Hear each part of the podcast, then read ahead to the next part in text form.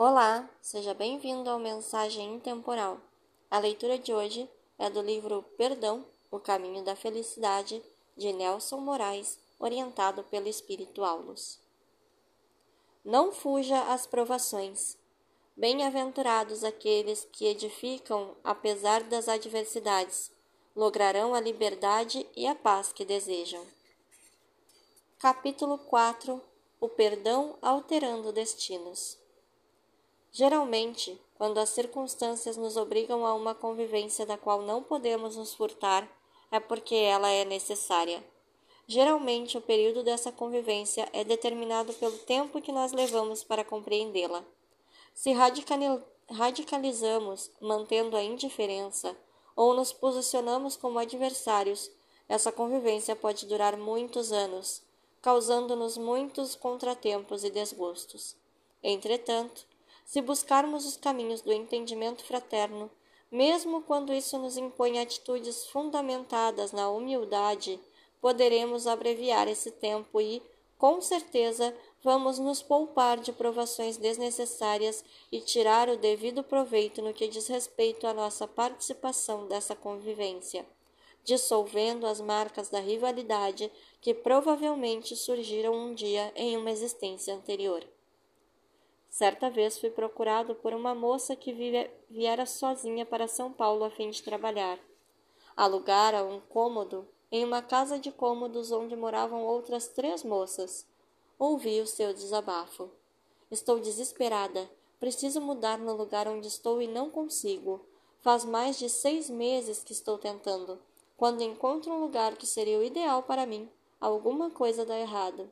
Eu não aguento mais os desaforos que as minhas vizinhas fazem para mim. Elas me odeiam sem motivo. Nunca fiz nada contra elas. Não sei o que está acontecendo. Às vezes fico vagando pelas ruas a fim de chegar tarde em casa para não encontrá-las. Percebi claramente que se tratava de um reencontro de velhas adversárias do passado.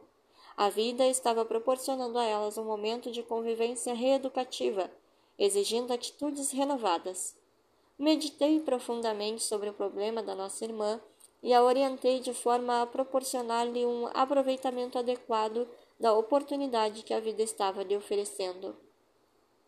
Sei que o diálogo com essas irmãs se torna impossível, mas você pode reconciliar-se com elas através do pensamento. Novamente prescrevi a velha receita. Passado alguns meses, nossa irmã nos procurou. Estava feliz, emocionada, relatou-nos os resultados. Eu fiz exatamente como o senhor mandou. Todas as noites e às vezes até durante o dia eu fiz as mentalizações. O senhor não acredita. Depois de algum tempo, elas mudaram completamente e se tornaram minhas amigas. Logo depois, consegui o lugar que sempre sonhei morar. No dia da minha mudança, elas vieram se despedir e lamentaram a minha partida. Com certeza, se nossa irmã permanecesse arredia, furtando-se a buscar a solução que a própria situação lhe impunha e continuasse a corresponder à animosidade existente entre elas, essa convivência poderia se arrastar por muitos anos. Entretanto, com a atitude adotada, ela libertou-se rapidamente de uma convivência dolorosa, porém necessária para quebrar os vínculos ainda existentes no subconsciente de cada uma delas. Os reencontros difíceis não são provocados por Deus a fim de nos punir, os registros existentes em nosso subconsciente é que nos levam automaticamente a viver as experiências que se tornaram fundamentais para o nosso crescimento espiritual.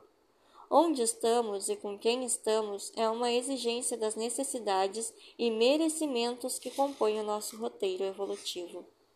Obrigada por ouvir até aqui. Tenha um excelente dia.